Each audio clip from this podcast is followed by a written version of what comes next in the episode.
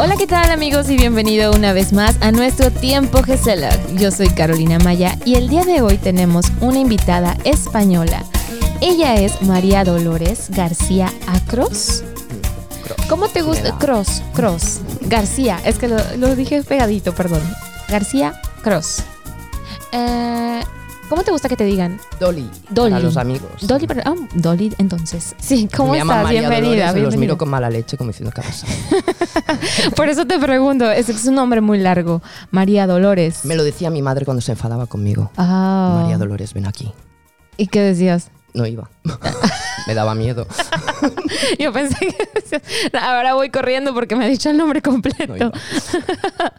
Dolly, ¿cómo estás? Muy Bienvenida. bien, Muchas gracias. ¿Emocionada invitarme. por estar aquí? Estoy contenta, muchas gracias por la experiencia. Claro, claro. Un tiempo gezellig, como dicen los tiempo holandeses. Bien, vamos a empezar con las preguntas a lo que te invité, como quien dice. Venga. ¿Vale? Ah, no me habías invitado para tomar KitKat. Ah, Ay, no, perdón, era para una entrevista. Pero tú puedes comer el, el chocolate con todo gusto. Bien. Cuando quieras. Dolly, ¿hace cuánto vives en los Países Bajos? Hace 13 años. 13 años. ¿En el 2002 te mudaste? 2013. 2013. En abril. Ah, 2013, perdón. Sí, 2013. Te mudaste en abril de 2013. Eh, ¿Cómo era? Vamos a regresarnos un poquito. ¿Cómo era tu vida en España?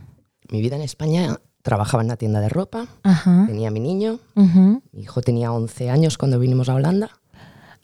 Bien, entonces tú tenías una vida ya hecha en España. Sí, Totalmente. sí. Tenía trabajo, tenía mi casa, tenía a mi niño en el colegio, Ajá. mi marido, Sí, sí, sí. todo bien. Todo bien allá. Sí. ¿Y por qué decidiste venirte para acá? Bueno, porque mm, digamos que a mi madre la estafaron Ajá. y la única manera que yo encontré para, mm, para ayudarla, que encontré a mano, era me vendo la casa, Ajá.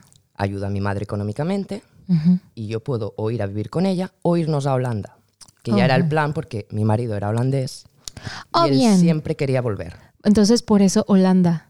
Esa era la opción. Ajá. Que tarde o temprano íbamos a venir. Entonces cogimos el momento de decir, bueno, ahora perfecto. Sí, ya Ayudamos vendimos a mamá, todo. Ajá. solucionamos la deuda, nos vamos y empezamos de nuevo. Ah, muy bien. Eh, bueno, se dice fácil, pero no creo que haya sido tan fácil. No, ¿Qué dejaste en España? La familia entera, Ajá. a todos. Y ahora sí que ellos vienen a visitarte, tú vas. Viene mi abuela y mi madre eh, cuando pueden, normalmente una vez al año. Ahora hace ya dos años que no vienen por el COVID, Ajá. pero una vez al año suelen venir. ¿Y tú vas a verlos también? Yo hace ocho años que no voy. Ocho años sin ir a España. bueno, Mi hijo sí, mi hijo va cada año, en verano, un mes, a casa de mi madre, a ver a los abuelos, a los primos, pero yo no he podido. tu hijo el mayor. Sí. Sí, muy bien. Entonces, la decisión de venir a, lo- a los Países Bajos fue porque tu marido era holandés. Sí. ¿Totalmente holandés? eh, no, es de padre español y madre Ajá. holandesa, pero él se ha criado aquí en Holanda siempre. Ah, muy Él bien. cuando fue a España fue a conocer a su padre y me conoció a mí. Ah, muy Y ahí bien. fue donde nos casamos. En menos de un año nos casamos y al año siguiente tuvimos a mi hijo. O sea, fue muy rápido. Sí, sí, Pero él siempre quería volver a Holanda. Entonces, cuando ya tenía 11 años tu hijo, Y nos encontramos en esta situación, dijimos, bueno, pues a vender como todo. en algún momento lo queríamos hacer, aprovechamos ese momento para poder solucionar las cosas y venirnos. Y así mi hijo estaba en un punto que podía seguir unos buenos estudios aquí en Holanda, perfeccionar el inglés, aprender holandés, otros idiomas y hacer una carrera. Que es que yo vivo en un pueblo de la Costa Brava. Mi hijo ahí aspiraba a trabajar en un bar, en un supermercado, en un camping. Yo no quería eso para mi hijo. Claro, claro. En- entonces, cuando es un pueblito así de pequeño, eso es para lo que aspiran. Claro. Ahora te entiendo porque decidiste mudarte para acá, pero entonces el plan ya estaba desde Ya, antes. Claro. Ajá. Entonces era el momento, bueno, coge- conseguimos un poquito de dinero, aquello como para un mes o dos, Ajá. para poder empezar y, y nos vinimos. Primero se vino mi marido con mi hijo, un par de semanas antes, para seguir, buscar el colegio, buscar una vivienda. Yo me venía con tres pastores alemanes y un gato. Oh my God. O sea, ¿Te gustan los animales? No me Sí, venía, claro, era la claro. única condición que yo le puse a mi marido para venirme a Holanda. Ujú. Bueno, fue- eran dos. Una, que no me dejara sola en Holanda. No te rías. No, no, no, claro que no. Sí, sí, sí, te entiendo. Y otra, no, irme con mis animales, con los tres perros, que eran tres pastores alemanes de línea americana, Ajá. y mi gato. ¿Y todavía no- los tienes a ellos? Al gato. Yo hace ocho años que estoy aquí. Ajá. Y los perros ya tenían dos, ocho años, que eran hermanos, Ujú. y la mamá, que tenía 13 años. Ah, Ya estaban grandes. Ya estaban grandes. Ay, cositas. Entonces, deja- esa fue la primera condición. ¿Y la segunda? Que no me dejara sola. Ah, sí, A mí me daba pánico por el idioma, yo no conocía el idioma, no se me da bien el inglés. Ajá, Y digo, solamente te pido no me dejes sola. ajá. Sí, me imagi- eh, eh, te entiendo totalmente. Es, es llegar a un país donde no hablas el idioma. ¿Y cómo fue, cómo fue esa travesía? Cuéntame. La travesía. Sí, la travesía de llegar a, Fue aquí. muy buena, fue muy divertida. A ver.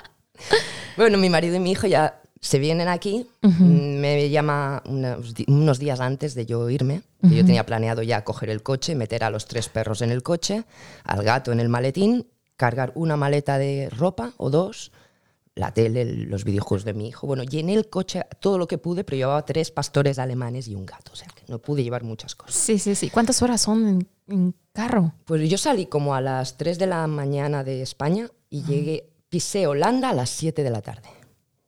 Oh, Dios, sí, son bastantes horas manejando. Pas- paré un par de veces por los animales, Ujú. que mi gato estaba miau, miau, miau, Ay, miau, miau, miau. todo. El tema es que yo me- cuando me vine, mm, me miré un plano de carretera.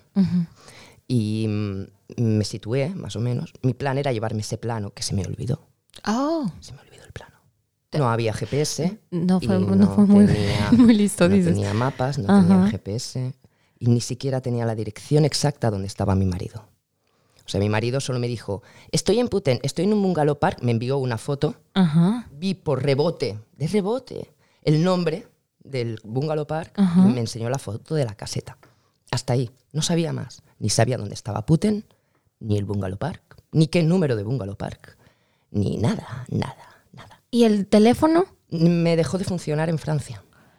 Fue cruzar la Dios. frontera y, En, en- el 2013 dices, ¿verdad? Ajá. y el Orange se hizo, o sea, no reaccionó nada más. No podía hacer nada. Así Ajá. que cuando llegué a Holanda llegué bien, sin problema. Toda la vía, bien. Llegué a Holanda a las 7 de la tarde súper contenta. Iba con un amigo mío. Ah. Él se fue al cabo de un par de meses, pero vino conmigo pues para conducir, que no lo dejé. Pero Él iba a conducir, pero no lo él dejaste. solamente me liaba los cigarros. Muy bien, muy bien. Y calmaba al gato, porque el gato estuvo todo el viaje miau, miau, miau. Sí, o me imagino. Nunca había estado tanto tiempo encerrado, me imagino. No, no, no. Oh, Dios. Entonces llegaste a Holanda a las 7 de la tarde. Eh, sí, ¿y ahora, ahora qué? Bueno, pues nada, Holanda es pequeño. Seguramente si seguimos para adelante veremos algún letrero. Buen plan, Dolly. Ajá. Sí, sí, así que nada, lo he dicho, seguimos para adelante. Para adelante, para adelante, para adelante, para adelante. Y en Ámsterdam, eh, estamos en una estación de servicio, y veo un coche de policía. En Ámsterdam, 50 kilómetros para Ámsterdam. Me paro y le digo, perdón, sorry, mm, ¿Hermelo? ¿Puten? ¿Harderbike? Me dicen, uff, te has pasado 90 kilómetros. Tienes que dar la vuelta. La primera salida a la izquierda. ¿En qué idioma te le dijiste? En holandés me dijo, yo entendí un poquito, pero bueno, Ah, más, o sí, menos, sí. más o menos, ¿no? Bueno, estabas casada con un holandés, me imagino que sabías algunas palabras. Bueno, o sea, es como dice, ah, entiendes la lógica. No, entendía, pero me lo, como me lo decía en señas y con un plano y que me decía, Ah, no, tienes que dar la vuelta. Ya, Entonces, ya, bueno, yo lo entendí más o menos. O sea, mi holandés y mi inglés es negado. En ese tiempo. Muy negado. Ajá. Así que hice lo que me dijo el policía. Di la vuelta, giré la primera a la izquierda, pero como el bla, bla, bla, quiere decir que es que no me enteré de nada más de lo que me dijo, ya me perdí. Ya después ya no sabía nada de la dirección que me había dado el hombre. Me meto a la primera a la izquierda, bajo, hay unos semáforos, toco la ventanilla de al lado y le digo al hombre de al lado, que iba en coche, Señor, Harderbike, Puten, Hermelo, a la izquierda. Ok, yo iba a la izquierda, seguía recto, había un McDonald's, paraba, perdón, Harderbike, Hermelo, Puten, a la derecha. Preguntando se va a Roma. Sí, sí, sí, bien dice el preguntando dicho. ¿Y llegaste? A Hermelo. Sí, hasta Ah. preguntando llegué a. Pero cuando llegué a Hermelo ya eran las 2 de la mañana. Es decir, que yo llevaba casi 24 horas en el volante. ¡Ay, Dios mío! Sí. Y bueno, Con llegas a puro, Hermelo. con puro cigarro y café. Y temblando. Mi amigo no me decía nada, le tenía, me tenía miedo. O sea, yo era tal la adrenalina que yo tenía en Sí, encontrarlo. a- A ver, estaba mi marido y estaba mi hijo. Ujú. Y no sabía dónde estaban. Sí, sí, sí. Están, en el- están ahí, en Putin, me imagino, porque no tenía la confirmación. Sí, sí, sí. ¿Pero dónde? ¿Dónde coño está Putin? Y hasta suena raro la, la ciudad. ¿Es ciudad o villita? es un pueblo súper pequeñito, lleno de cabras y caballos. O sea, precioso, divino. Pero, pero, pero Pero perdido entre todos.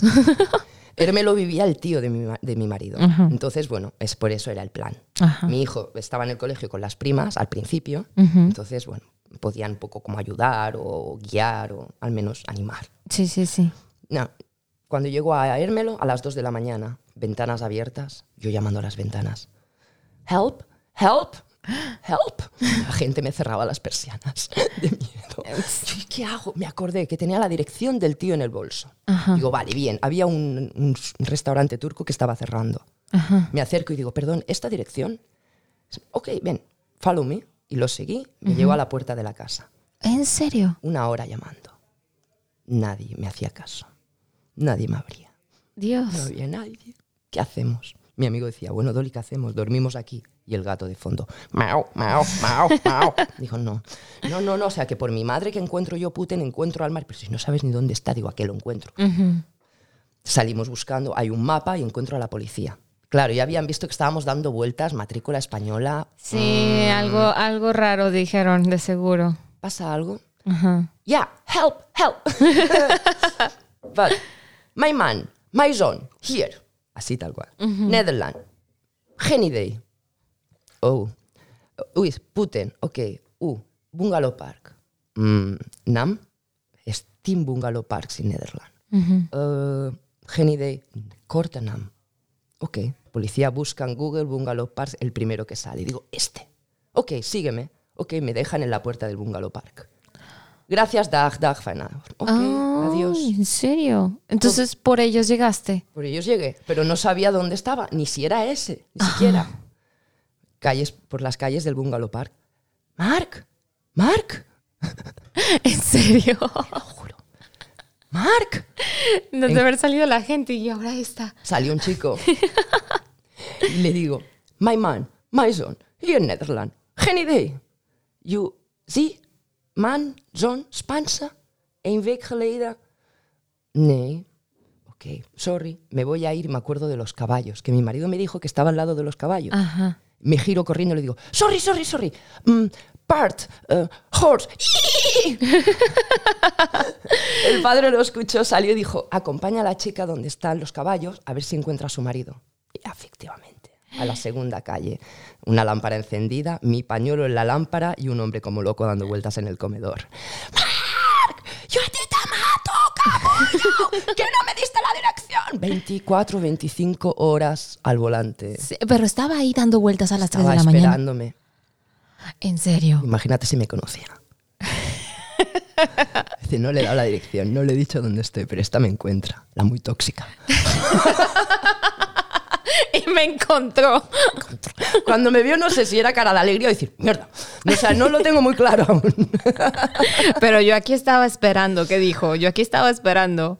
Ahí estaba. ¿Qué hora era? ¿3 de la mañana? 3 de la mañana. Santo Dios. 3, 4, sí, tardé 24, 25 horas en encontrarlo. Ajá. Haciendo dos, tres paradas para que los perros me hagan. Sí, sí, sí, hicieran sus necesidades y su gatito. ¡Mau, mau! Pero vale, este, entonces, así fue tu travesía de cuando llegaste. Y llegué, llegué por mis muelas que llegué. Y, y válgame que sí, ¿eh? Ujú. Sí, sí. Yo me quedé, yo me quedé, me hubiera vuelto loca, me hubiera quedado dormida Sí. en un lado, No, sí, sí, sí. sí, pero sí, tú sí. sabías que te estaba esperando. Yo tenía a mi gato en el coche en Mau Mau que no había quien lo aguantara. Yo solo quería abrirle la puerta al gato y que saliera ya.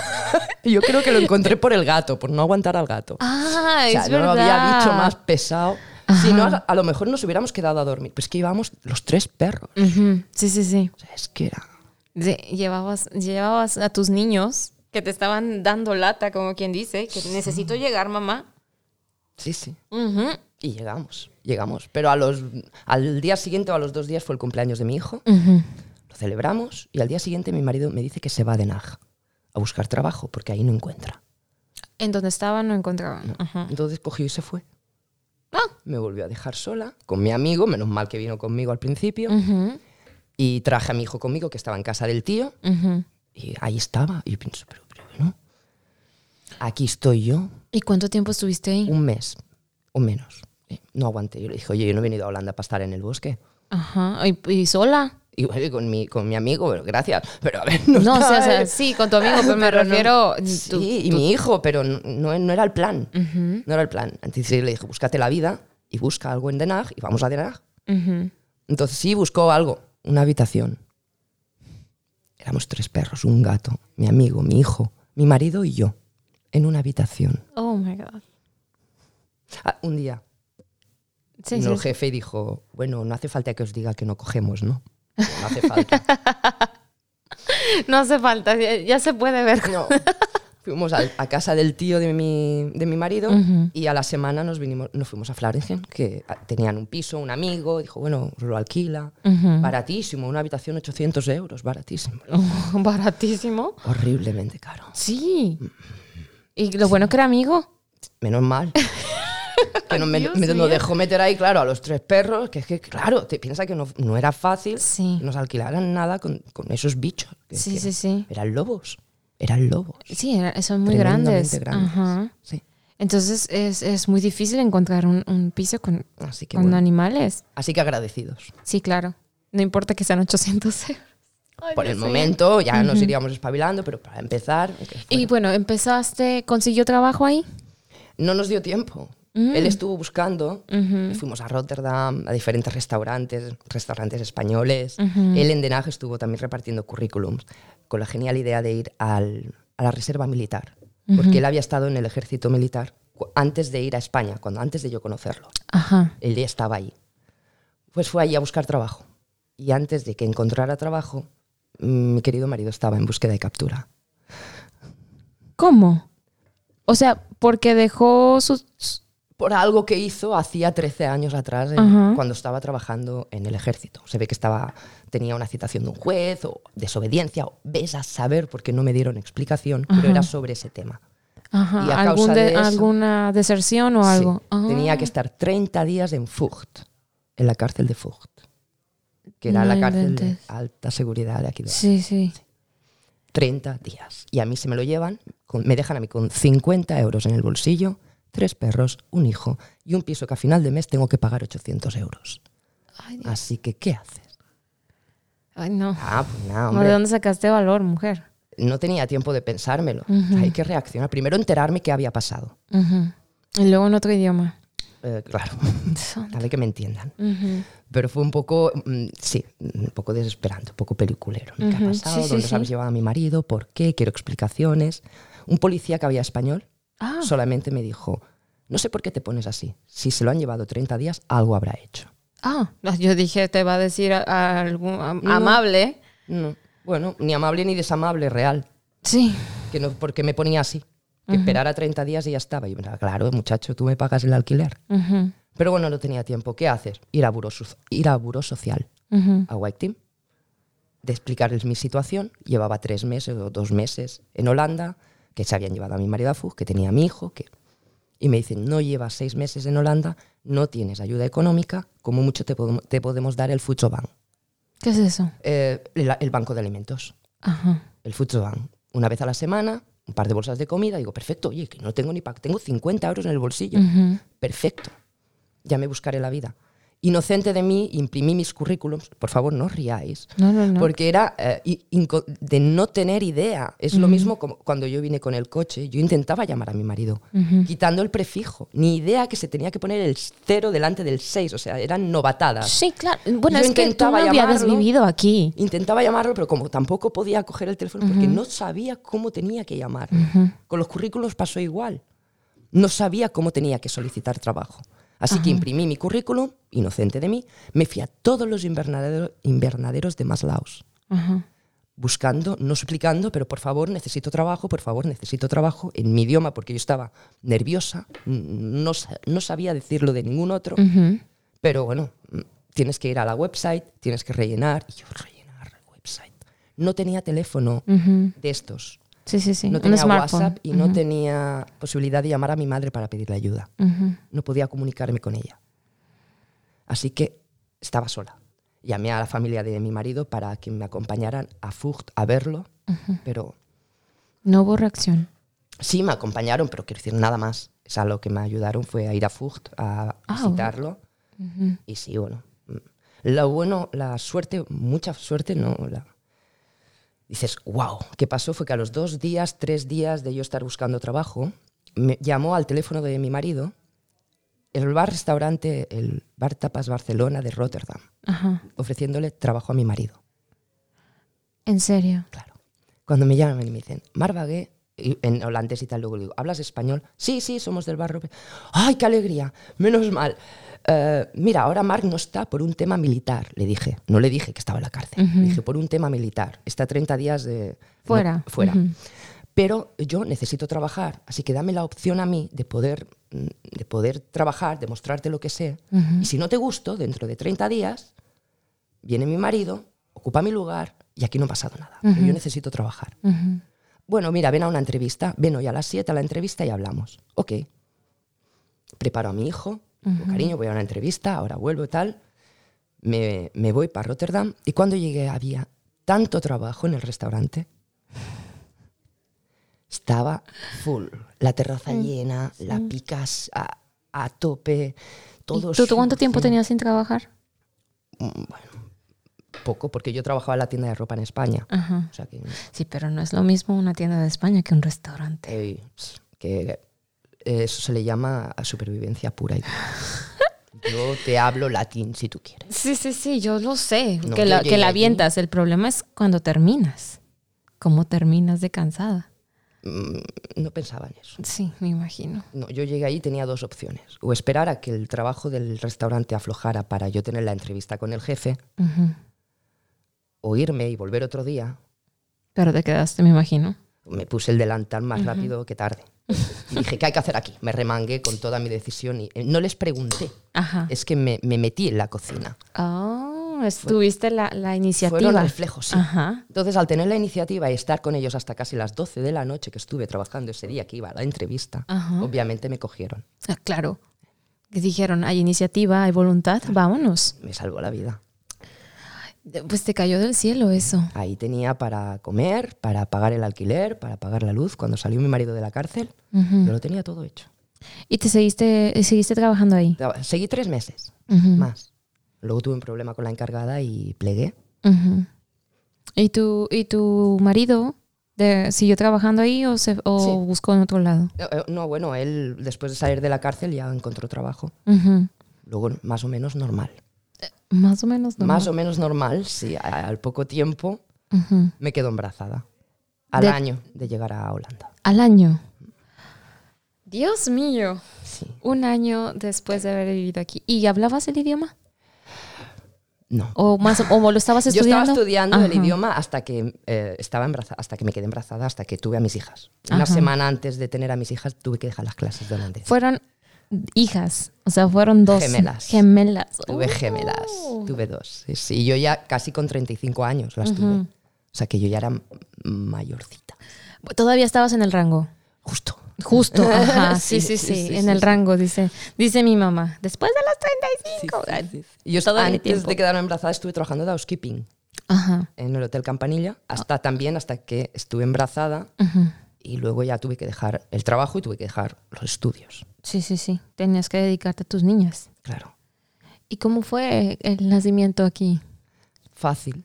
Ajá. Yo tardé 25 minutos en parir dos niñas, Ujú. manera natural. 25 minutos. Y en menos de 24 horas me fui a mi casa. El problema es que no me sacaron, no, no me soltó bien la placenta. Me quedó enganchada. Oh, Entonces yo tuve pérdidas un mes. Y al cabo de un mes me tuvieron que operar. Para quitarte, removerte O eso. sea, no paraba de sangrar. Mujer, Sí. por todo lo que estás pasando en este tiempo, me, me imagino, y lejos de tu familia. Sí. Ay, no, no, no. Sí, parí, bueno, parí sola, obviamente, con mi hijo. Mi hijo lo vio, ¿eh? Sí. Mi hijo estaba ahí conmigo. Tenía 13 años y Ajá. lo vio todo. Mi hijo y mi marido estaban ahí conmigo presentes. Sí. Pero claro, no tienes a la madre, no tienes a tu padre, no tienes a tu abuela, no tienes a... Sí, no tienes a nadie. No. Y- Claro, ves a la mujer de al lado, ¿no? Que también acaba de tener un nene y que viene toda la familia, que si flores, que si globos, que si fiestas, y tú pues ahí Sí, sola entra- con tu nena en cada lado, tienes dos, una en cada lado. Sí te entra el sentimiento, me imagino. Un poco, pero ya te vienes aquí con esa idea. Claro. De que, bueno, si vas a venir aquí vas a llorar porque no tienes a la mamá, quédate en casa. Sí, mejor quédate, dices, porque ya sabes a lo que vienes. Ya sabes a lo que viene. A lo que, a lo que te truje trencha, como dicen. Bueno, ¿y qué pasó después? Cuéntanos. A los pocos meses de, na- de nacer mis, ni- mis niñas, bueno, a, las- a la semana creo, yo me, ente- me di cuenta que mis niñas tenían autismo. ¿Cómo te das cuenta de eso? Porque una de, los, um, de las marcas fundamentales es la visión. No, no había contacto visual. Un bebé, aunque sea bebé, Sí, tiene te- contacto visual con su madre o con un sonajero o con el chupete o con el bibio o con la teta o con algo. Pero mis hijas no. ¿Y no pensaste que a lo mejor no podían ver? Mi mejor amiga en, en España, Eve, tiene, eh, que es de Uruguay también, pero vive en España, su nene también es autista. Ajá. Entonces yo ya lo había visto en su nene. Ah. Entonces yo enseguida lo relacioné. Primero dices, sí, son pequeñas, pero bueno, algo hay, algo hay. Y conforme fueron siendo grandes, yo lo fui viendo cada vez más claro. ¿Y, lo, ¿Y las llevaste al médico? Sí, pero me dijeron que hasta los 18 meses no podían mirarlo. Así Oh. que estuvimos es- bueno, esperando A que lo pudieran confirmar. ¿Estabas tú en casa con ellas todo el tiempo? Claro. ¿Dejaste de trabajar Claro, desde que mi marido nacieron? trabajaba y yo me quedé con, con ellas. Sí, sí. Y obviamente cuando ya vieron que sí que tenía un autismo, nos miraron a nosotros, porque es genético, Sí, y vieron que el padre también tenía autismo. pero ¿se le notaba? No. No y sí en algunas cosas. Es que hay diferente tenía grado de- puntitos que Ujú. dices, ¿por qué eres así? Pues bueno, ahora lo entiendes. Ujú. ¿No? Sí, sí, Pero sí. bueno, no es, hay grados de autismo y grados. Mis hijas exacto. tienen un grado muy alto, están- tienen un autismo bastante grave, ellas no hablan, tienen seis años, no tengo comunicación con ellas. Ajá. Una es como un bebé de dos años y la otra es como un bebé de tres y medio, cuatro. Pero mm, incluso un bebé de tres y medio habla más que mis hijas. Ajá. Entonces ellas no hablan para nada. No se comunican pocas palabras. Y entre ellas tampoco. No, Oh, Dios. no, no. Eh, ellas están en, en un centro, en KDC, en un colegio especial con terapeutas, con logopedistas, con... Apenas te iba a preguntar eso. Nada, ¿Qué- el- qué- nada, a los 18 meses enseguida se fueron a... el, el gobierno te ayuda con eso? ¿O tú tienes que...? Amo Holanda. Amo. ¿Por qué? ¿Qué fuerza. diferencia hay entre España y Holanda? A mí, em, a este punto que estamos contando ahora, ¿no? Ujú. Y desde siempre, bueno, con mi hijo, que se han portado súper bien, que los colegios, que las corporaciones, que te hace falta ah, comida, el Futsobank, Ujú. están muy pendientes de que estés bien. ¿no? Y hasta ese punto quizá no te estabas dando cuenta. Yo me di cuenta después. Yo me di cuenta cuando realmente lo necesita alguien, cuando tiene problemas. Que muchas veces yo en España me he visto sola, que no solo con la familia, en el sentido del gobierno, ni nadie, nadie se ha preocupado ni cómo estaba, ni te faltaba algo, no. Y aquí en Holanda, o sea, me han cogido de la mano y me han tenido entre algodones. Sí. Y yo lo he pasado muy mal, pero lo he pasado menos mal gracias a, a los cuidados que me han mantenido aquí en Holanda. Yo amo Holanda y me han cuidado mucho, Entonces, y tú le supiste responder, como quien dice, educando a tu niño. claro, claro. ¿Qué es lo que hace tu hijo ahora? Tiene 19 años, ¿me comentabas? Sí. Él está estudiando creación de videojuegos y en agosto empieza software. Ujú. Sí, ese es mi interés. Muy difícil. Le gustan los ordenadores, le gusta la programación, es un niño de casa, no le gusta salir, no le gusta... Ah, entonces no, te da no problemas. bebe, no, nada de mujer, no tiene Oh. novias tóxicas, 19 años, guapo, atento, simpático. Por si alguna se anima. No, no, que no se animen, que yo no la dejo. es mío. No, no, no, él no busca porque yo... Bueno, no digo lo que... No tiene que hacer lo que yo le diga. Claro. Pero le he aconsejado siempre que primero se tiene que cultivar él. Sí, claro. Él tiene que ser feliz sin ninguna mujer. Ujú. Tiene que estar bien. Ya él. que esté totalmente feliz. Sí, y tiene que aprender a hacerlo todo. Ujú. Si Ah, tiene que claro. cocinar, tiene que cocinar. Si tiene que lavar, tiene que lavar. Si tiene que- no Un- tiene que estar con una mujer para que le haga una comida. Un humano funcional. Exacto. Sin depender emocionalmente de una mujer para ser feliz. Ajá. Sí, Porque muy luego se cuesta mucho. Sí, sí, sí, sales, sales del yugo de la mamá para meterte al- al- de las faldas de la mujer, pues como que no, ¿verdad? Él, está él muy ti- él bien. tiene que estar, mm, ser feliz como es, hacer. Y si alguna mujer eh, está a su lado, que sea un suplemento a su propia felicidad, pero no que dependa de esa mujer para ser feliz. Sí, sí, sí. Que sume. Que sume. Ajá. Y si no, que no reste. Pero que pueda ser feliz igual, porque Sí, claro. te encuentras muchas situaciones, ¿no? De que si no está la mujer o que si no está el marido, luego te mueres. No, no te mueres. Claro que no. Pero es porque nos enseñan eso. Sí, claro. Que ya aprendemos con eso desde pequeños. Que vienes al mundo, que te tienes que casar, que te tienes que quedar para siempre con Sí. esa persona. A las niñas ya con 12 años, cuando seas mamá, cuando tengas tu novio, cuando te cases. ¿por qué no les dicen, coge un libro, estudia, cultívate, madura, diviértete, haz todo lo que tengas que hacer en la vida antes de formar una familia? Claro. Que no dependas de un hombre para tú ser feliz. Que si está, bien. Y si no está, perfecto. Pues que le vaya bien, dice. Pero eso depende, supongo que cómo se educa. Y mi intención es educar a mi hijo, a mis hijos, en una- en- de una manera así. Sí, sí, claro, y, y me parece muy bien. Entonces, no, ni novias, ni salidas, ni él me ayuda con mis hijas y es un trozo de pan. Yo lo adoro a mi hijo. Se ve muy lindo, estuve viendo unos videos, se ve muy lindo, muy atento, que te ayuda. Sí. E- Eso es algo muy, muy, muy, muy bueno. Me lo quitarán de las manos cuando sepan que no tiene novia tóxica. Ex- Exnovia tóxica. Uy, me lo quitan de las manos. Como exnovia tóxica, no entiendo. Bueno, porque no, tiene, no ha tenido nunca novia. Ah, ya, ya, ya, ya. Claro. ¿Tú sabes qué alivio estar con un hombre que no tiene una ex? Estás con un hombre de 20 años que no tiene ex. Uy, qué Sí, maravilla. sí, sí, sí. O sea, como quien dice, cuando tenga unos 25, 26, ponle tú que se enfoque ya, que diga, Fantástico. ya, no tuve exnovia tóxica, tengo un buen pasado, como quien dice. No estoy, no estoy Tengo una buena educación, amo a mi madre. Ajá, tengo una buena educación, soy un humano funcional y tengo, mm, ahora sí que mi felicidad es por mí. Claro, eso sí quiere. Yo creo que no es la, eh, una persona no está completa solo cuando tiene hijos. Sí, completa claro. cuando tú estás feliz contigo mismo Sí, y sí, tienes claro. paz. Entonces él es libre de hacer Cuando él con quiera. su vida lo que él quiera. No, me parece muy bien. No vas a ser mm, mm, suegra tóxica tú tampoco, ¿verdad? Depende de la, de la novia. Yo creo que Depende sí. de la mujer. Yo creo que sí, que sería un poco tóxica. ya lo voy avisando. Que le, que le- él, él entiende español, ¿verdad? Él habla español, totalmente. Sí. ¿Cuánto tiempo le tomó hablar holandés, por ejemplo? Seis meses, un año y hablaba perfecto. ¿Y a ti? Yo, Bueno, o sea, te escuché y hablas eh, holandés bien, a mi punto de vista, te sabes comunicar y sabes entender. ¿Cómo ¿Cuánto tiempo te tardó tomar, tener ese el nivel que tienes ahora? yo el holandés lo domino si es chiquitito y se deja. sí, no, no.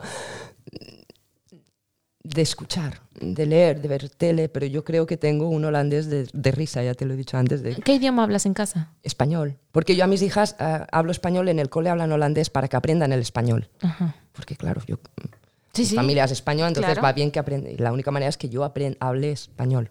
Entonces yo en casa hablo español. A lo mejor va a sonar un poco ignorante de mi parte, pero mm, el, el autismo que tienen tus niñas permitirá en algún momento que ellas se puedan comunicar. Eso espero, Ah, muy bien. con paciencia, una más que otra, pero Ajá. yo tengo toda mi vida. Tú tienes no tengo tu, esperanza puesta de que sí lo van a hacer. Eh, sí, pero quiero decir que mm, no es algo que me preocupe. Yo, Ajá. ellas tienen su ritmo, ellas tienen su espacio para aprender sin presión, porque si eh, la madre se siente frustrada, eh, lo notan los niños. Claro, lo resienten. Entonces intento no, no frustrarme y aceptarlo. O sea, yo tengo, estoy mentalizada Ujú. a estar toda mi vida pendiente de ellas. Sí, claro. Mejoren o no mejoren. Me parece muy bien y, muy, Entonces- y muy, muy bonito de tu parte. Claro. Obviamente son tus hijas. Sí, Entonces el tiempo que tengan. Yo tengo, tengo 41 años, pues quizá 40 años más tengo de tiempo. Se lo pueden tomar con calma. Claro, me parece muy bien. Entonces me comentabas que Holanda te brindó muchas oportunidades con tus niñas. Sí. ¿Como cuáles? Cuéntame. Bueno, eh, cuando diagnosticaron autismo a mi marido, Ajá, él se lo tomó muy mal. ajá. No lo asimiló. Desde ese momento, que te hablo, rondando 2016, ujú. eh, fue co- como una desconexión para él. Fue poco a poco dejándonos. O sea, que si él no lo hubiera sabido, ¿tú crees que...? No lo sé, no. Lo hubiera pasado igual. Ajá. Yo creo que lo hubiera pasado igual. Pero se desconectó. O sea, era poco a poco. Veías que estaba más entregado en el trabajo, ujú, con sus compañeras de trabajo, mm, con sus cosas del trabajo, Ujú. que ahí arreglaba las bombillas de, que estaban rotas o que estaba de mantenimiento y luego en la casa lo tenía todo roto. Y no estaba pendiente de las cosas de la Sí, casa. sí, sí. Que dices candil en la calle, oscuridad en la casa. Exacto. Ajá. A la hora de pagar facturas también lo dejó. mm, dormía conmigo porque una de mis hijas necesitaba dormir conmigo, él se fue al sofá a dormir. Oh. Entonces, poco a poco, fue un proceso muy lento, que él se fue como desconectando de, de nosotras. De la familia. Sí, hasta que llegó finales del 2017 y él explotó. Explotó. No voy a entrar en detalles porque no estamos aquí para sacar Sí, sí, claro que no. Pero bueno, em, muy mal, hasta el punto que en 2018, abril 2018, él se va, lo tengo que sacar de casa para mantener la estabilidad de mis hijos. Ujú. Entonces, si me das a elegir entre mi marido y mis hijos, mi hijo, Claro. te pago un taxi. Claro, no, me digas que, no me digas que necesitas irte porque te pago un taxi. Sí, sí, claro. Él ya lo veía que no estaba bien, que no. Entonces decidimos divorciarnos, separarnos, después de casi 20 años. Y él se fue, como no lo podía tener en casa, por un tema de estabilidad, porque es que yo tengo que tener, ¿sabes cómo es Holanda? Es muy serio. Sí. Tienes niños, ten estabilidad en casa, porque si no puedes tener problemas. Sí, sí. Y yo si no oyen, oyen gritos. Yo no quería problemas. Sí, claro. Sí. Y estábamos a punto de tener problemas por culpa de él. Por eso lo tuve que echar de casa. Entonces él se fue a España, Se, dejándome... se regresó a España Se entonces. fue a España, sí, a trabajar, porque no tenía dónde quedarse. Y me dejó a mí con las niñas, con deudas, con la casa que casi me echan, pero conseguí salvarlo todo. Y yo recién hacía cinco años que estaba en Holanda. Entonces, justo en abril él se fue y yo pude arreglar mis papeles de permanencia. Ajá. Me saqué mi, mi tarjeta, esta Mm, La de. Sí, la residencia permanente. identidad. sí, Ajá. ¿Y qué más? Y arreglé las ¿Pasaporte deudas. también? Bueno, ya lo tenía el pasaporte. ¿El holandés? No, no, el español. Ah, ok. Mis hijas son todos holandesas, Ajá. las tres. Pero yo tengo pasaporte español. Ajá. No, arreglé todo. Las deudas, la casa, mis hijas, todo. Yo me quedé con un fuerte trauma, depresión, Me imagino. ansiedad, pero tenía que sacar adelante todo. ¿Cómo, ¿Cómo fue el proceso? Y ahí es cuando viene Buro Social, White Team, me coge de la mano cuando estaba liándola todo y me dijo, deja que se vaya al Marc. Si se quiere ir, que se vaya. Tú no estás sola, estamos aquí contigo. Me cogieron la mano y me dice, te vamos a ayudar a hacer todos los pasos que necesitas. No te vamos a dejar sola, no tengas miedo. ¿Quién-. ¿Quiénes son ellos? El ayuntamiento, ¿En buró, social. Buró social. Claro. Hasta el punto que a mí me acompañaban a las reuniones, yo no podía hablar porque lloraba. Y ellos hablaban por mí. Y cuando preguntaban qué familia tenía en Holanda, decían nosotros. Wow. Ahora entiendo por qué dices. ¿entiendes? Holanda te trajo en algodones. No dejaron que cayera en ningún momento. Me llamaban constantemente. Dolly, ¿estás bien psicológicamente? Vamos a buscarte un médico, un psicólogo. ¿Te hace falta algo? ¿Te hace falta comida? Me, me trajeron una, no sé el nombre, que está a tu lado y controla que estés bien. Ujú. Ahora no me sale del nombre. Sí, era una tipo enfermera, me imagino. Mm, ahora no me sale el nombre. Sí, una, una persona que te ayude con el tema de los niños, administrativos, con el ayuntamiento, con papeles, burocracia holandesa que yo no sabía. Ujú. Pusieron una persona del ayuntamiento o de White Team también que me ayudara a controlar todo eso. Wow. Y cada dos por tres, ¿qué te falta? ¿Qué necesitas? Y como yo solo pedía para mis hijas, Ujú. Dolly, ¿y tú? ¿Y tú? Deja de pedir para tus hijas. ¿Y tú? Decía. ¿Qué dices? Para, para ti era lo más importante de tus hijas. Sí. Y tu hijo, obviamente. Sí. Mi hijo se Pero, graduó, pues, está- él estaba GESLAG, bien. Sí, y, y no, ellos me, me- en todo. O sea, desde Stromobart, desde Gemeente Vlaardingen, desde Gemeente Rotterdam.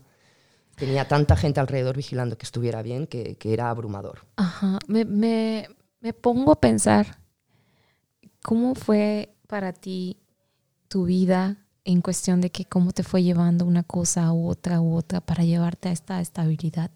Que ponle tú, no llevas mucho tiempo separada, me dices desde el 2017, fue Dos- cuando... 2018 me separé, sí, 2019. 2017 que oficial. explotó, 2018 separada, 2019 se- eh, oficial. ¿Ellos te ayudaron con el divorcio también?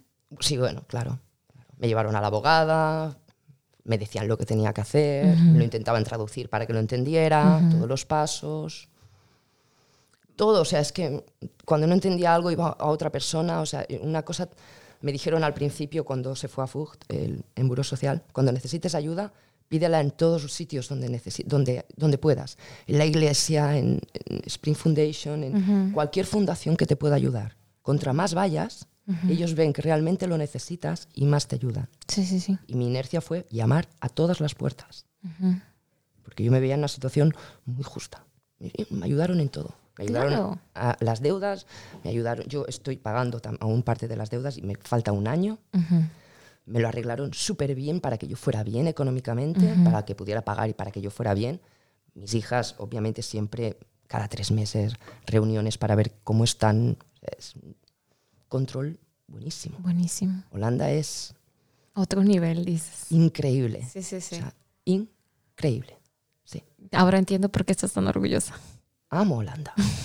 Amo. O sea, me sabe mal saber tan poco el holandés. Me gustaría poder aprender. Claro, claro. es que a lo entiendo. largo de, claro, de psicólogos, de todo el divorcio y demás, porque él volvió, intentó volver conmigo, Ujú. pero luego fue más peor, porque luego me enteré de más cosas y luego fue la cosa todavía mucho peor. Tenía que ir a psicólogos. Sí, te, te- te- dio el bajón, como quien dice. Claro, o sea, O sea, subes, estabas- bajas, su- subes. Eso Estaba subiendo un- y llega y te, te desestabiliza emocionalmente. Sí, sí, y luego se va y luego vuelve y dices, "Ah, por favor. Y hasta hace pocos meses aún estábamos, a ver qué, ¿lo arreglamos o no lo arreglamos? ¿Lo arreglamos o no lo arreglamos? Pero es que no puedo confiar. Claro. Rompió entiendo. lo fundamental, que es la confianza. Entonces no puedo. Y no puedo ser hipócrita, Claro. ni por mis hijos. Dicen, no, es que papá, no, no, no, no, no, porque no va a ir bien. Ujú. Y han sido 20 años con él. Claro. Y lo quiero muchísimo. eh. Es el papá de tus hijos, entiendo, obvio. Esta, esta mañana me ha enviado- le he enviado un mensaje con las fotos de la fiesta del rey de mis hijas. Mm. En la escuela. Sí.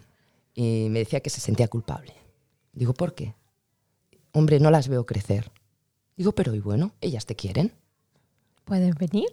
puede venir. Ujú. Él, él- tengo yo la custodia, pero él tiene la libertad de poder verlas cuando quiera. Yo nunca Claro. le he prohibido, ni le he pedido, ni le he exigido nada. Solo quiero paz. Claro, claro. Solo paz.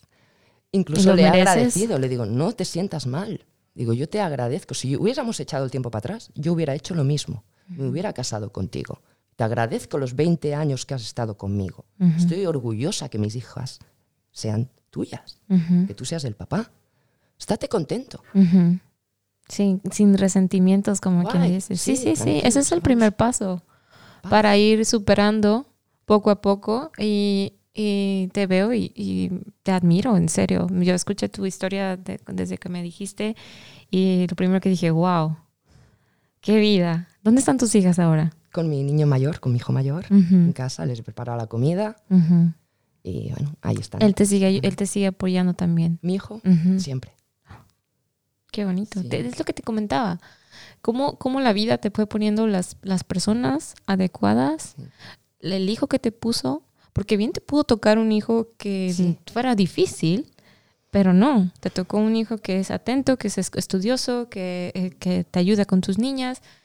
Este, el marido que te tocó, bueno, no podemos decir mal, hablar mal de él porque pues te trajo a un país, no Claro. te llevó a África, sin ofender a los africanos, obviamente, no, no te llevó a, a estar en una vida peor que la que tenías. Obviamente tu vida estaba bien, pero te trajo a un país donde tú vas a estar mejor, Ujú. que no sabían eso todavía en ese momento. Es que las cosas siempre pasan por algo. sí, Si no hubiésemos tenido eh, quizá ese tropiezo del por qué tuvimos que venir, yo tuve un año y medio después, me quedé embarazada, ujú. o un año, o sea, ¿qué, qué, qué hubiese pasado de mí con mis dos niñas autistas en un pueblo de costa en allí en Cataluña, donde hay un, un Hall, un, un EGB, no hay especialistas, Sí, sí, sí. no hay nada.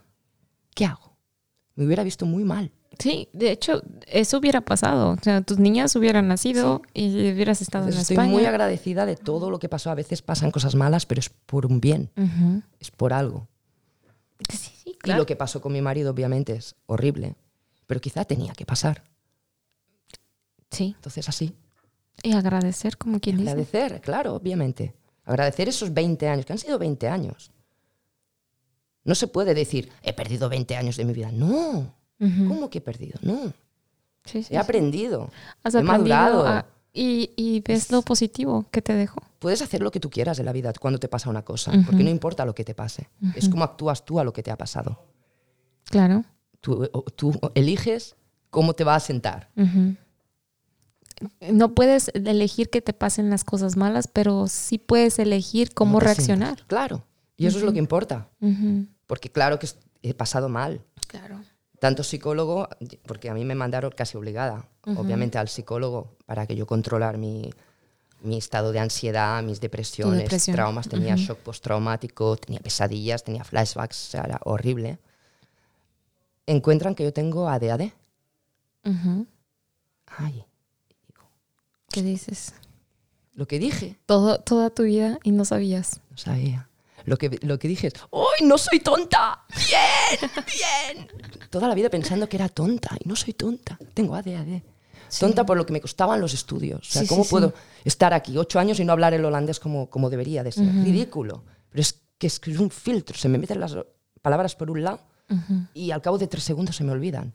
Entonces es muy difícil aprender el holandés. Pero te tienes paciencia ahora que sabes lo que tienes. Ahora me estoy medicando. Desde que supieron que tenía ADHD, me hicieron los test, me llevaron a la psiquiatra, me miraron, me dieron una medicación. Lo que pasa es que ahora están experimentando conmigo. Están dándome medicación a ver cuál me va bien. Porque yo solo quiero medicación para la concentración. Sí, sí, sí. Porque yo tengo muy mala memoria. Yo quiero aprender holandés, aprender inglés. Incluso si puedo hacer un curso de enfermería en holandés, ahí con dos pelotas. Sí, dale. Al holandés, a lo que, Pero a lo que venimos. me dices. tiene que funcionar bien el cerebro y tengo que aprender bien. O sea, es que es muy frustrante. Sí, solamente ¿no? es, es, eh, lo que necesitas es un plus. un plus. Ajá. Y es el medicamento para que puedas concentrar. Este, yo lo tuve con mis niños cuando yo estaba eh, de maestra en México. Había niños que tenían eh, eh, Mm. ese mismo sí, este, trastorno, como le llaman. Y con medicamento Puede ayudar. uy, ayuda mucho. Pero tienes que encontrar cuál. Sí, claro. Yo el que me están dando ahora es como, si no- como agua, o sea, es que no me entero de nada. Sigo igual de despistada. Entonces no dices, este no funciona. Por ahora no. Mm. Llevo, me tengo que esperar un par de meses, me volverá a llamar a la médica y le tengo Ujú. que decir, es que es como si me tomara una vitamina A Ujú. o D. O sea, no, No. indiferente. Sí, claro. Pero eso, eso te va a ayudar y mucho. Pero cuando encuentre la adecuada, entonces sí, y es- quiero pues aprovecharlo. claro, te entiendo. Sobre todo el holandés. Me tiene muy, muy, muy mal no, no saber un perfecto holandés. Me Ah, tiene muy mal. ahí lo llevas, ahí lo llevas, créeme. Con.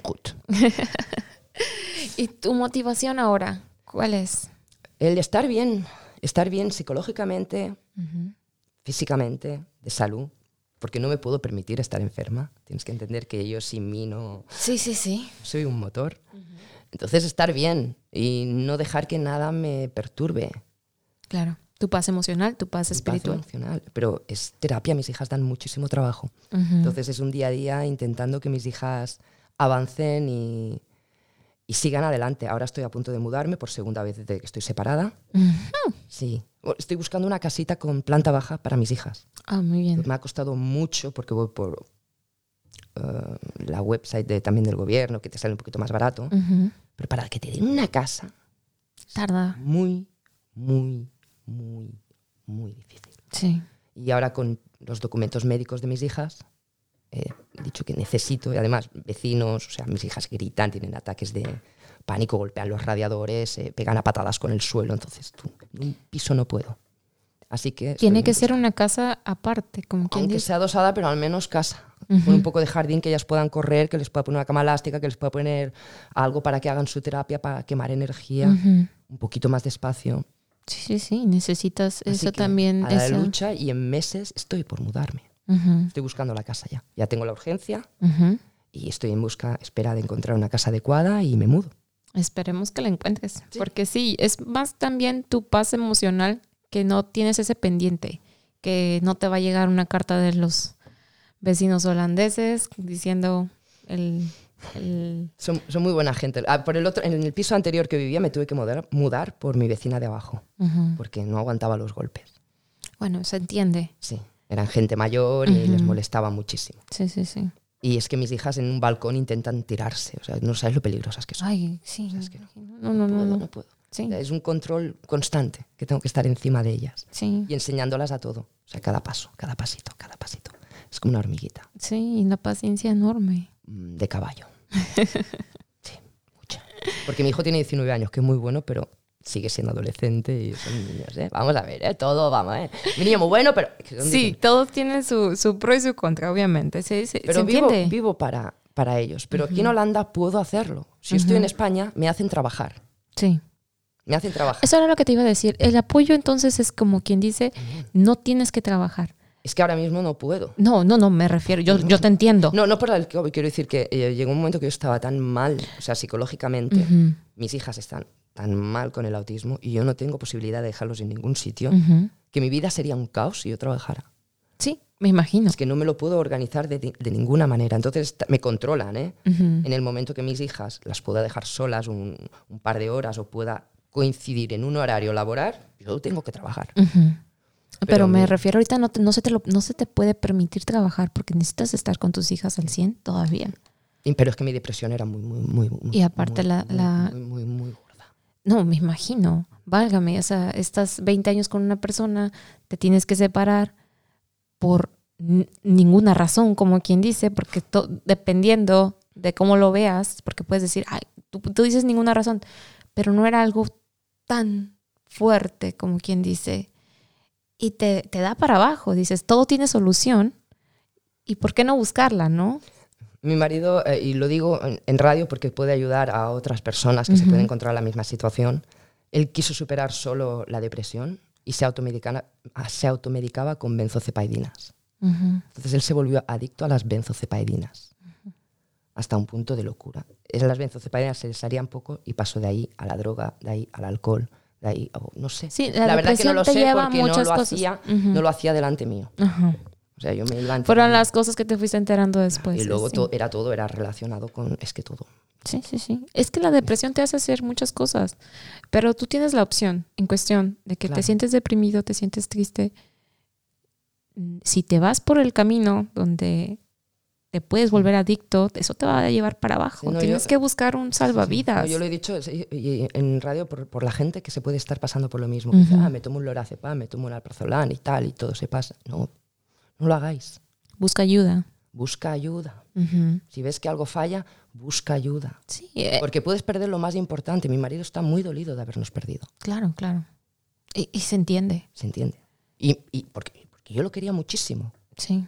Porque tenía una mujer que lo quería, porque tenía unos hijos maravillosos, porque lo tenía todo. Cuando todo estás en depresión no ves ese tipo de cosas. Yo también estoy en depresión. Sí, claro. Y, la, y la y la vas llevando. Y se tiene que llevar. Pero es Exacto. que hay gente que cae. Es Ujú. que hay gente y hay gente. Y él lo- Y me sabe fatal, porque es muy buena persona. Claro. Es lo que pasa que es una buena persona que ha tomado malas decisiones. Y, y ahora sí que él tiene que buscar la solución por su cuenta, como tú la buscaste. Mm. Tú dices que tocaste muchas puertas, abriste este, Claro. y, la, y la encontraste, la, la solución. A- Ahora sí que la ayuda la encontraste, pero porque estuviste buscando. Claro. Él necesita hacer lo mismo, pero como dices tú, yo quiero paz mental ahora. Claro. Ya, yo puede, puede contar conmigo para lo que quiera. Claro. Si está en una crisis, si se siente mal, si necesita hablar, yo siempre voy a estar ahí, lo voy a escuchar, incluso cuando son tonterías, yo he estado escuchándolo. Sí, porque a veces aquellos, ¿sabes? Que te van las paranoias y, y dices cualquier tontería que te sale, que dices luego, ¿por qué he dicho? Pero yo, vale, sí, ok, con toda mi, mi tranquilidad. Y ayudar en todo lo que pueda, pero no podría volver con él porque sería hipócrita. Sí. Porque decir, confía en mí, y yo decirte que sí, te estoy mintiendo como Ujú. un caballo, te estoy mintiendo. Y es que, como dices, mm, tú tienes tu proceso y como que llegar y meterle otra vez limón a la herida, Sí, porque yo me estoy tratando de traumas, estoy como con una dices, terapia como ahora, dices sí. de- para tu hijo, que Sí. lo que quieres es que él esté feliz Sí. para que pueda estar con otra persona. Es lo que he aprendido yo también. Es lo que necesitas tú también, Es lo que he estar aprendido. bien, bien, bien, 100% para poder estar con una persona y que también esté al 100 esa No es persona. mi prioridad. No, no, no, pero ponle tú, él te está pidiendo volver, tú estás diciendo, no estoy a mi 100 Mm. y tú tampoco, entonces no es una buena idea. No sabemos qué es lo que les depara el destino. Mm, Tú dices, lo quiero mucho, pero te quieres más. Es lo que precisamente lo que le dije cuando lo eché de, casa. Ujú. Fue las palabras que utilicé. Yo a ti te quiero muchísimo, pero es que a mí me quiero más. Sí, claro. Es y tus, ahí el y tus problema. hijos también. Obvio. No me des a elegir porque te vas a la calle volando, pero no pisas el suelo. No, en serio. Sí, Sí, sí, sí. sí. o sea, y es así. Yo le deseo que esté bien porque mis hijos necesitan al papá bien. Entonces yo le deseo todo lo Claro. bien, que puede contar conmigo. to- Pero ya la, la última vez que hablamos ya vimos que es que, es que aunque quisiéramos, es que va a pasar lo mismo. Es Sí, un sí, sí. círculo vicioso. Sí, y hay que romper con ese Yo círculo. quiero que esté bien, quiero que sea feliz. Entonces, le hablo desde el amor, no desde el ego. Que no estoy mirando lo mejor para mí, estoy mirando lo mejor para todos. Claro. Y es duro. me parece muy bien. Claro. Pero es lo mejor. Se entiende. ¿Y el futuro? No lo sé. Porque también te digo una cosa. Mm, prefiero. No decir nada, dices. Es, Mm, es que mi- mis hijas dan mucho trabajo. Yo no quiero. Me sabría muy mal que un hombre tuviera que. Que vivir. O sea, es como. Me, me quiere a mí, quiere momentos conmigo, pero yo tengo responsabilidades muy grandes, entonces es algo que yo no. No, digas de esta agua, no de No, no lo digo, no lo digo, no Porque- lo digo. Hay hombres muy insistentes. Ajá, es lo que te iba a decir. Hay hombres muy insistentes que realmente no mm, pueden convivir con eso.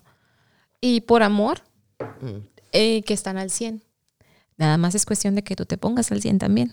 Sí, en eso estoy. En eso Ajá, estoy. y- estoy y aún eso yendo, está a, yendo a psicólogos y estoy en una, en una terapia de MDR ahora para los traumas, Ujú. que me está yendo muy bien. Por eso puedo hablar contigo con tanta naturalidad. Sí, sí, sí. Porque si no, no podría. Yo o sea, lo me sé. ha costado mucho psicólogo. Yo lo sé, yo lo sé. Pero- Es- eso te rompe al hablar. Sí. Pero está, está muy bien, vas muy bien. Y te felicito, de Sí, verdad. sí, no he entrado en, en detalles muy escabrosos, no hace falta, pero mm, que me ponen más mal quizá, pero de eso no, no, No, no no, no, es necesario. Pero hablar del tema y poderlo hablar con tanta sí, naturalidad eh, está Eh, bien.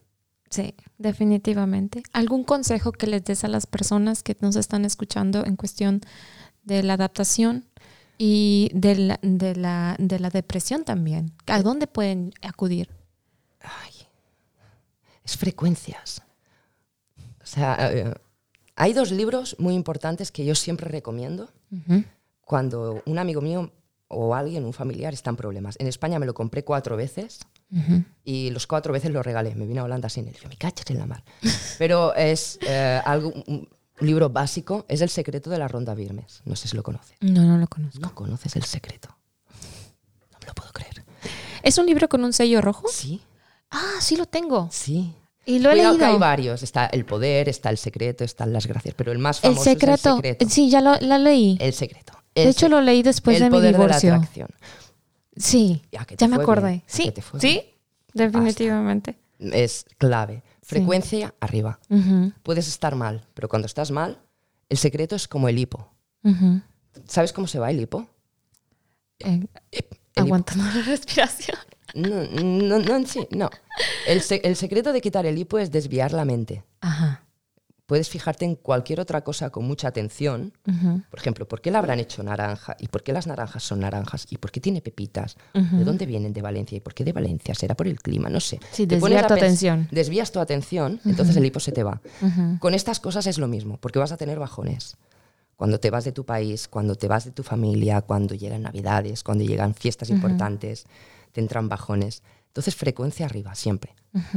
Vas a bajar, hay que bajar. Somos humanos. Sí, Pero automáticamente te, te tienes que... Frecuencia arriba. sí, sí, sí. Ese libro va muy bien porque te ayuda al poder de la atracción. Sí, sí, el poder de la Desear- atracción, sí. Desear lo mejor, Claro. desear todo va a ir bien, o sea, pensarlo.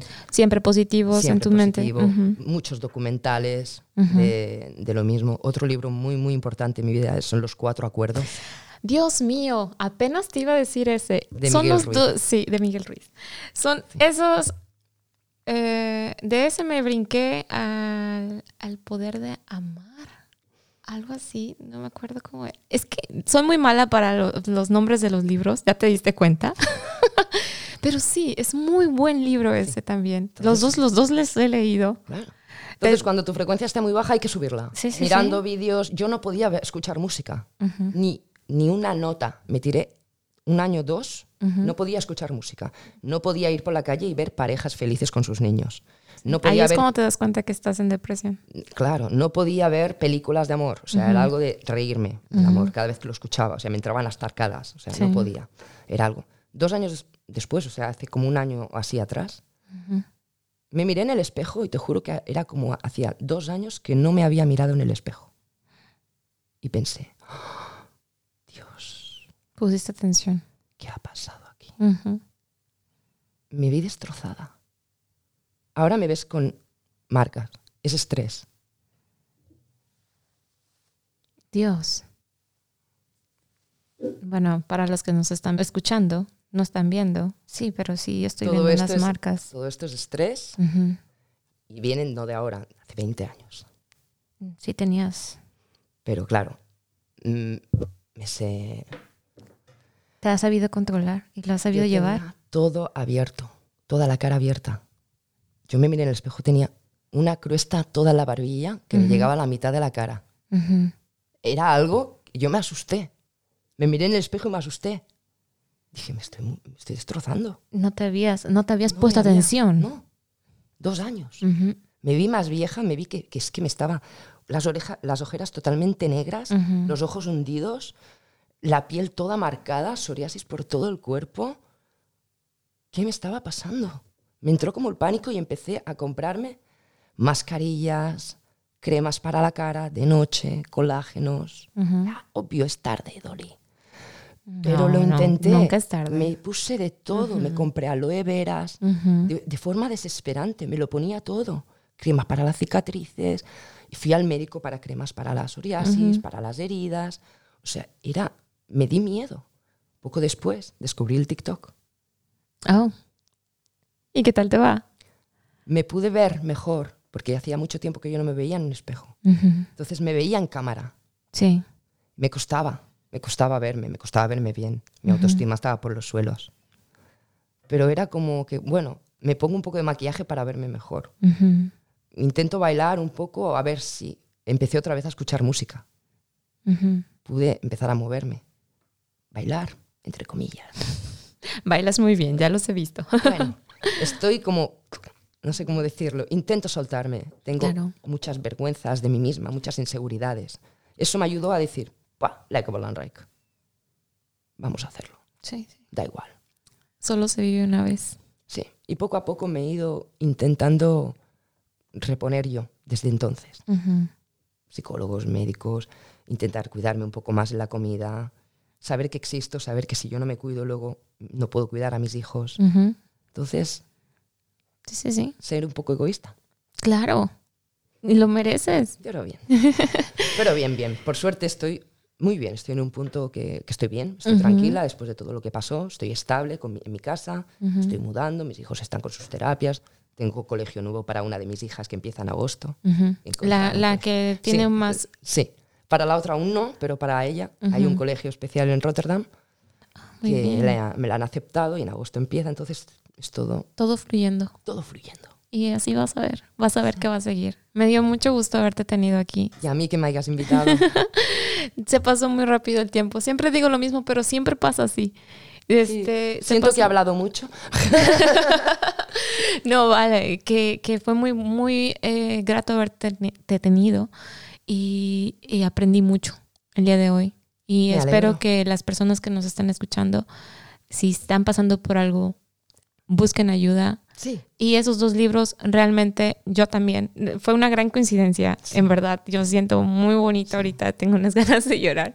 Pero sí, este, esos dos libros me ayudaron mucho y también coincido contigo. Espero que a los que nos están escuchando busquen ayuda. Y quiéranse, Claro. quiéranse más que nadie. Sí, sí, sí, claro. Sean celosos con vosotros mismos, quereros lo, lo mejor. Sí, cuidarse. Como dices tú, ya era muy tarde para esas cremas. No, Era... no, Bueno, no, no.